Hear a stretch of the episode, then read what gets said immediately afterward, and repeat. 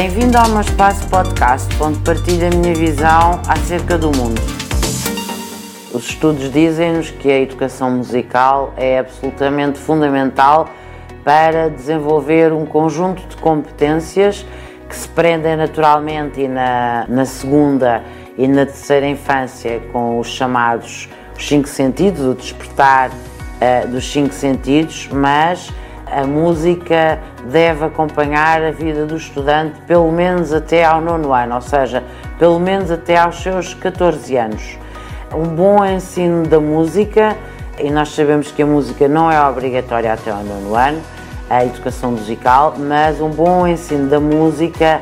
faz o estudante eh, tomar contacto com outras matérias que são fundamentais para ele entender, por exemplo, a matemática, ou ele entender, por exemplo, a química e conseguir entender melhor o português.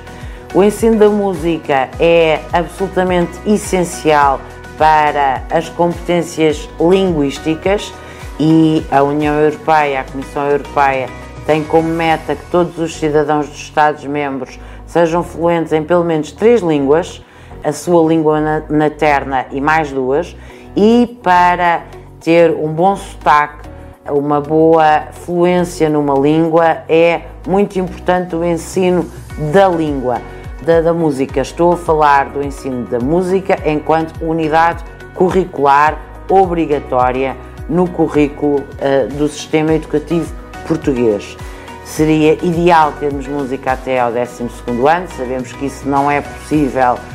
porque o secundário está dividido em áreas e essas áreas estão diretamente relacionadas com o acesso ao ensino superior. Mas, pelo menos até ao nono ano, a música devia ser obrigatória. Por outro lado, para a disciplina da História,